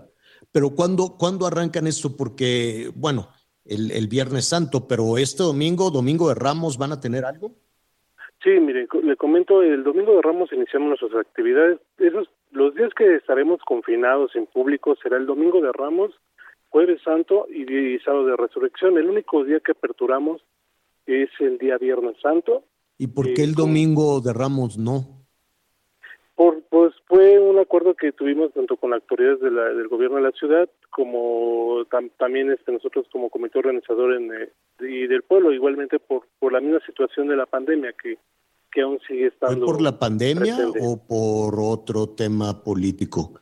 No, no, no, fue, fue principalmente por la pandemia, porque bien sabemos que, seguimos en semáforo verde, pero esto todavía no termina. Tengo, como tú lo mencionaste hace un momento, acaban de subir contagios, ¿no? Entonces, claro. por esa parte pues, nos, estamos cuidando. ¿Y quién, les dijo? Domingo de Ramos, este, eh, confinados, la, la las autoridades de la, de la alcaldía o del gobierno de la Ciudad de México? Eh, fue fue este, una decisión en conjunta, tanto como comité organizador como este, autoridades de la alcaldía y pues obviamente respaldados por el gobierno de la Ciudad de México. Bueno, pues muy bien, Alberto. Te agradecemos. Felicidades por todo el esfuerzo que, que, hacen. Muchas gracias. Realmente es una representación célebre en el mundo, famosa en el mundo. Qué bueno que ya se podrá participar participar de, ella. Felicidades a todos tus, tus compañeros, a todos los participantes, a toda la comunidad allá en Iztapalapa. Muchísimas gracias, Alberto. Muchas gracias a ti, Javier, y gracias por el espacio y estamos aquí. Gracias, gracias, buenas tardes. Bueno, pues ya está, eh, qué, qué, curioso, Miguel. Bueno, no sé, ¿no? son, son decisiones que, toma, que se toman el gobierno de la Ciudad de México de cerrar la posibilidad de la celebración del Domingo de Ramos, dicen Domingo de Ramos confinado, pero pues ayer convocaban multitudinariamente en el Monumento a la Revolución. Entonces, fue mal la convocatoria con camiones y gente que llevaron este, al Monumento a la Revolución para un evento partidista en lugar y, y le pones obstáculos a un evento de fe a un evento tan arraigado. 80 mil personas dicen que juntaron allá en el monumento, Javier. No, bueno, no lo sé, pero este, dicen, el, el, evento partidista sí, pero el Domingo de Ramos no. Ah, pues curiosa decisión, ¿no? De decir, el, el Domingo de Ramos confinado, pero si es un evento de carácter político, ahí sí que vengan todos. En fin, son decisiones que que toma la autoridad. Aquí lo importante, desde luego, es cuidarnos, cuidarnos todos. ¿Cómo va la discusión en la Suprema Corte, Miguel? Fíjate que muy interesante, Javier, sobre todo porque en este momento está la ministra Margarita Ríos Farjat. Ella ha estado dando su, su, su, punto de vista y hay una parte que ha sido muy contundente. Dice, no coincido con las declaraciones de validez que nos propone la ministra Loreta Ortiz. La Suprema Corte de Justicia no es el espacio de representación popular donde se construyen las leyes. Aclara, mi compromiso es con México y su constitución. Recordemos que la ministra Loreta Ortiz, quien por cierto el martes se votó primero si estaba ella, eh, si ella podía o no eh, eh, llevar a cabo este proyecto para ver la validez o no la inconstitucionalidad o no de la ley de la reforma eléctrica, primero se estuvo discutiendo si ella podía intervenir porque en su momento ella fue diputada cuando se generó, bueno, la primera reforma eléctrica. El hecho es que hoy la ministra Loreta Ortiz es la que está diciendo que sí, que se debe de validar, que sí es constitucional, pero por lo pronto, Javier, si es que Margarita Ríos, la ministra Margarita Ríos se mantiene en este no, tendríamos ya seis votos en contra de la reforma eléctrica. Hasta el momento, el ministro Luis María Aguilar dice no es constitucional. Jorge Pardo tampoco dice, que tampoco. La ministra Norma Piña y desde el martes el ministro Javier Laines y Juan Luis González Alcántara también habían dicho que no. Con Margarita serían ya en total seis ministros. Se espera que todavía, bueno, todavía está pendiente Alfredo Gutiérrez Mena, eh, que también podría votar en contra, Alberto Pérez Dayán, y también, eh, pues vamos a ver qué dice el ministro presidente, Arturo Saldívar y Yasmín Esquivel. ¿Qué se necesita para que en determinado momento esta propuesta de ley se declare inconstitucional? Que ocho ministros voten en contra, ocho de once.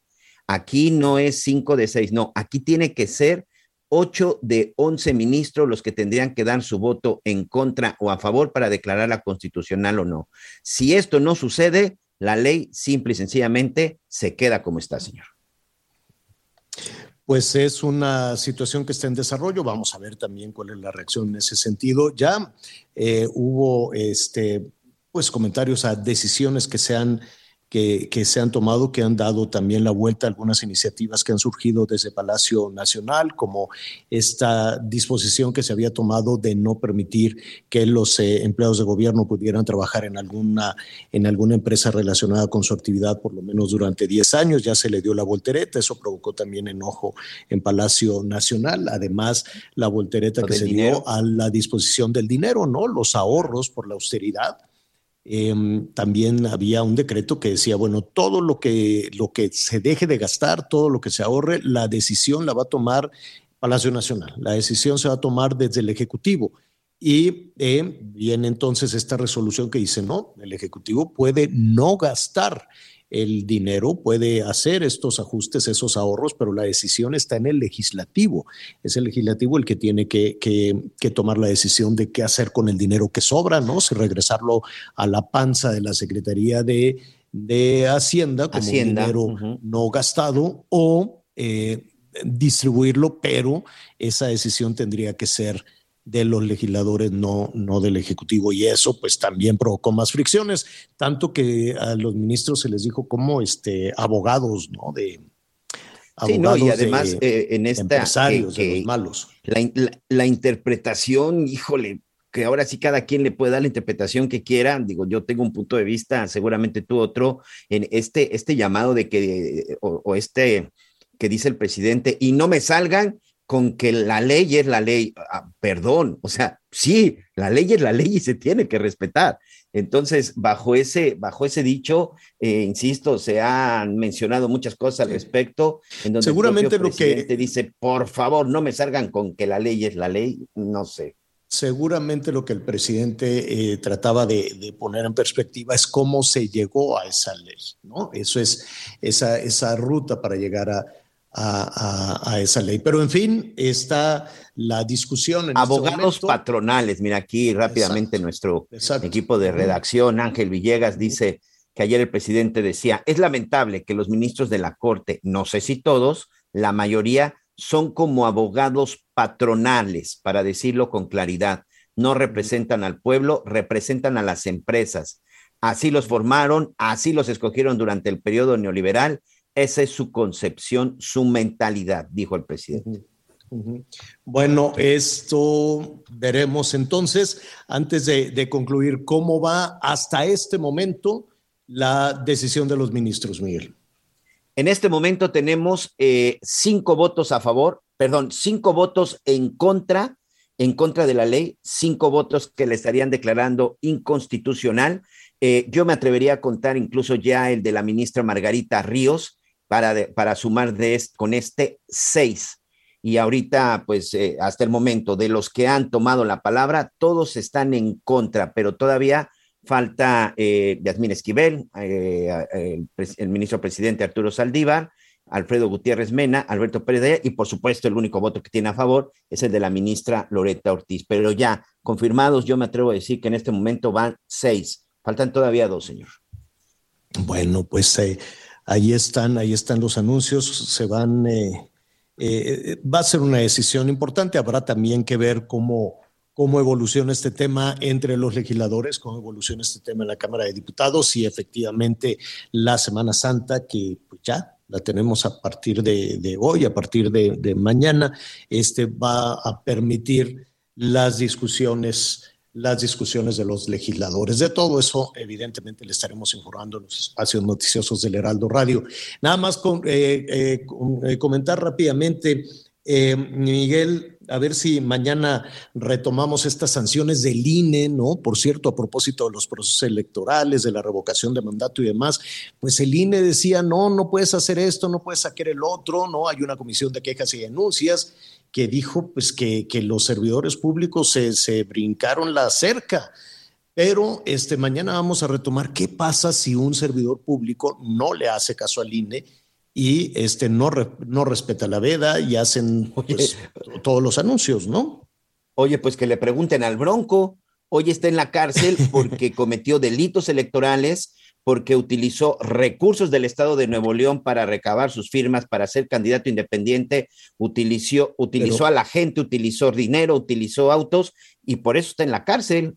Bueno, vamos a ver si esta disposición, la Comisión de Quejas y Denuncias del INE, pues señaló a varios funcionarios. ¿Qué pasa después del señalamiento? De eso vamos a hablar y de otros temas mañana, porque hoy ya nos vamos. Anita Lomelí, gracias. Miguel Aquino, gracias. Buenas tardes, señor. Muy buenas tardes, buen provecho. Yo lo espero, ya lo sabe, a las diez y media de la noche en Hechos con las noticias. Siga con nosotros en el Heraldo Radio.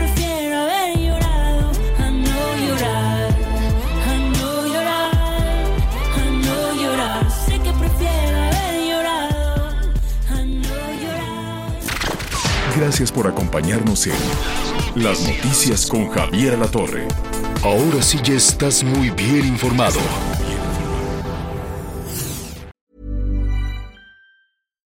Here's a cool fact: a crocodile can't stick out its tongue. Another cool fact: you can get short-term health insurance for a month or just under a year in some states. United Healthcare short term insurance plans are designed for people who are between jobs, coming off their parents' plan, or turning a side hustle into a full time gig.